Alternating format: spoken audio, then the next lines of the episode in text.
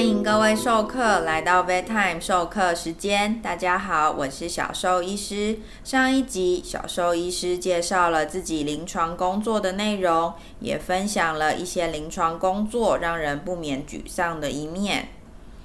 当大家脱离学生身份，走进社会，进入更为专精的领域，也实际开始认识各自工作体制下日常事务运作的方式。进入兽医产业界，算是大部分新手兽医师的选择。立志成为伴侣动物兽医师的，进入了动物医院，进行包含狗狗、猫咪、老鼠、兔子、爬虫、鸟类等宠物诊疗。这些人是职业兽医师的大多数，大约占了百分之三十到四十的比例。除了小动物临床兽医师。专属于牛、羊、鸡、猪、鹅、鱼、虾这些经济动物的兽医师，也是同样属于产业界。那这些兽医师只占了百分之十到十五的比例。那除了这些兽医师之外，也有一些像是动物园的兽医师，或是专职野生动物医疗的兽医师。那也有考取公职，进入公共行政单位，成为公职兽医师，从农委会、动植物防检局、动物防疫所、家畜卫生防治所、屠宰场等，都有兽医师的存在。主要都是协助政府政策执行，服务民众，大约占了百分之二十的比例。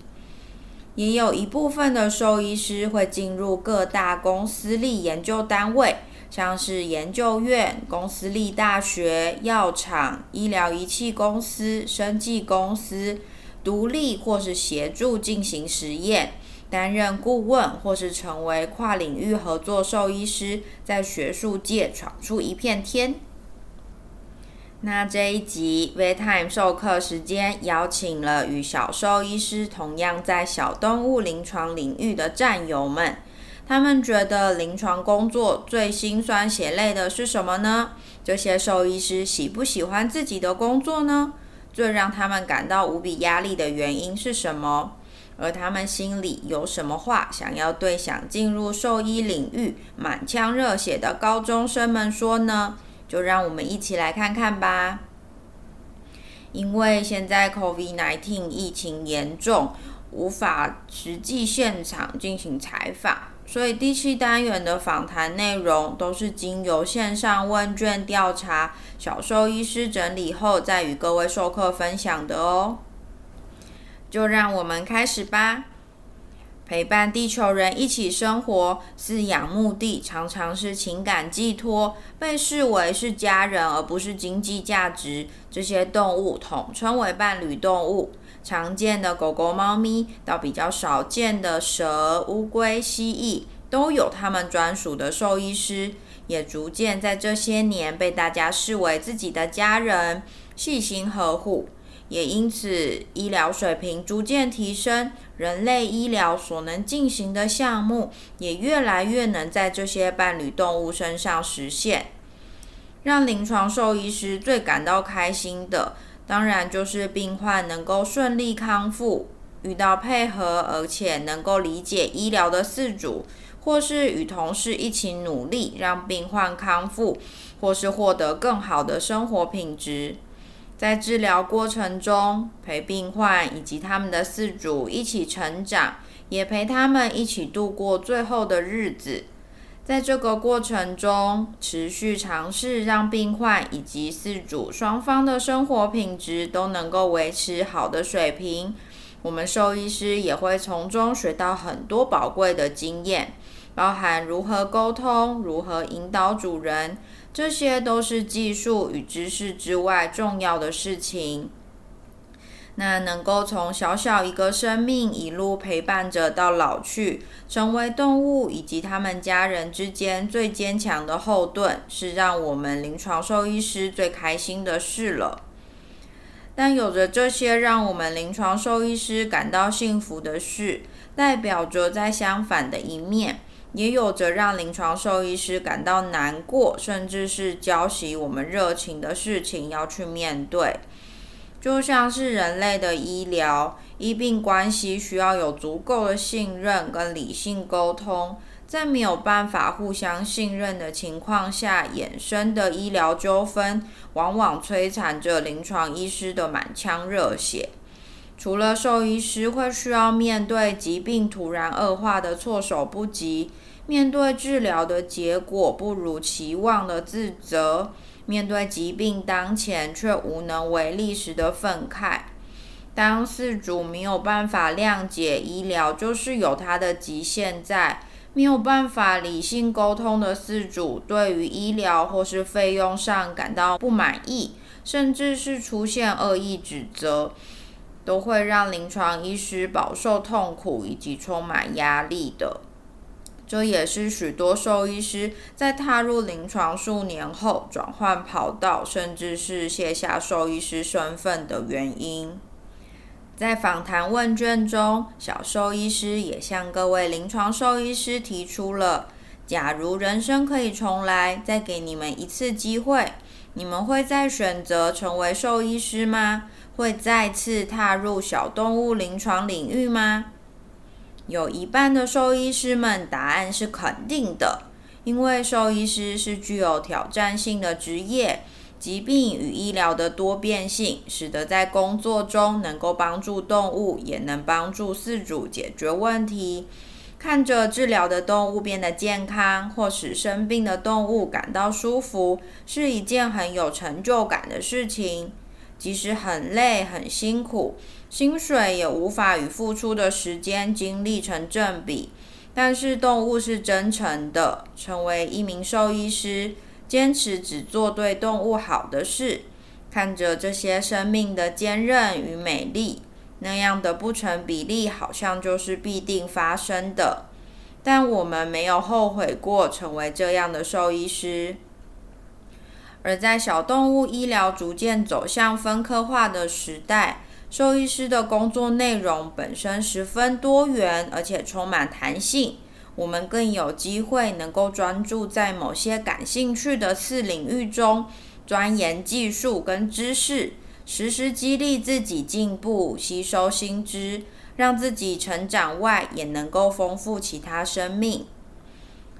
也有兽医师说，能够支援偏乡节育手术，凭借着兽医师的力量，实质上协助控制流浪犬猫数量，为这些弱势的生命做最大的努力，是很值得也很有意义的事情。当然，有另一半的兽医师说，如果可以重新选择，是不愿意再成为临床兽医师的。当感受着自己能力的不足，以及在无能为力的疾病之下，兽医师能做的事情是那么的不够，需要在背负生命重量之余，还要承担着许多需要与自己沟通、协调、对话之处。到底是自我能力的不足，还是本身气数已定？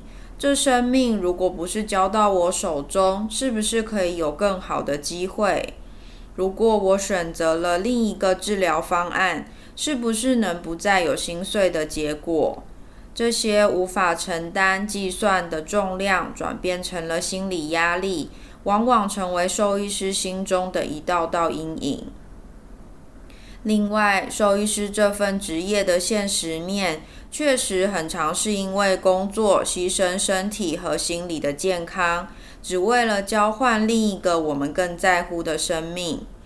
动物是真诚的，但人很坏，而遇到坏人的机会，对兽医师而言总是太多。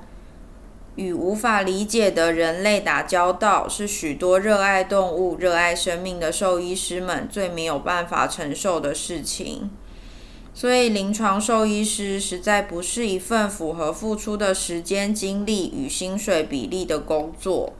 因此，有半数接受访谈的兽医师认为，在现实面、与人心、与福利，成为一名临床兽医师都不会是再重来一次该做的选择。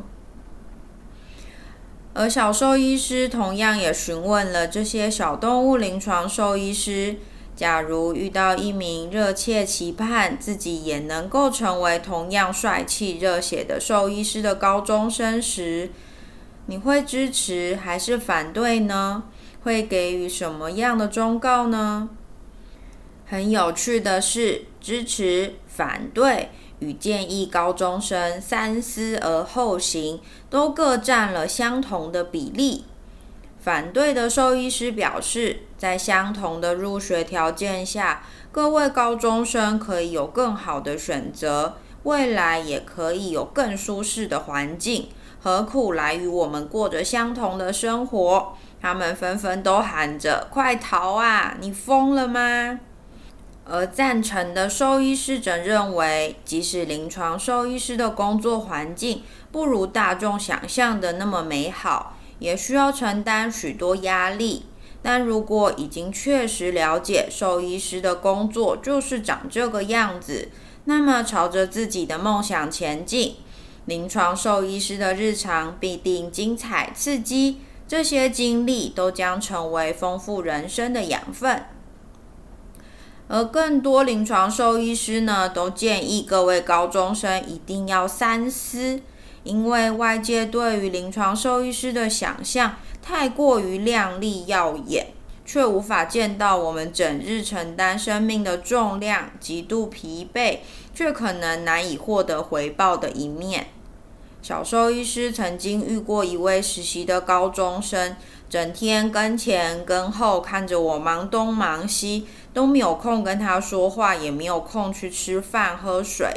那终于在实习的最后一天，终于有空可以跟他坐下来聊聊天。我第一个问题就问他说：“你为什么想要进入兽医系呢？”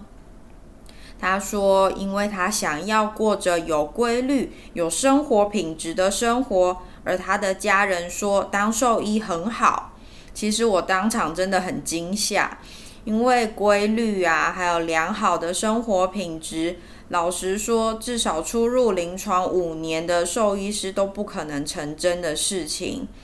外界对于我们披着白袍救治动物生命的兽医师形象，真的有太多过分美好的想象。所以，各位高中生们，你们已经了解临床兽医师的全貌了吗？如果答案是肯定的。那非常欢迎你一起进入这个无比险恶却又充满惊喜的生命世界。欢迎用尽青春跟热血，与我们一起为生命努力。想再看看兽医师这份职业还有什么样貌吗？下一集 Vet Time 授课时间将为大家介绍临床兽医师之外的其他面貌。公职兽医师是坐办公室的公务员吗？牛、羊、鸡、猪、鱼、虾，原来也有专职的兽医师为他们健康把关。野生动物兽医师每天又在做什么刺激的事情？我们下周三准时相见喽！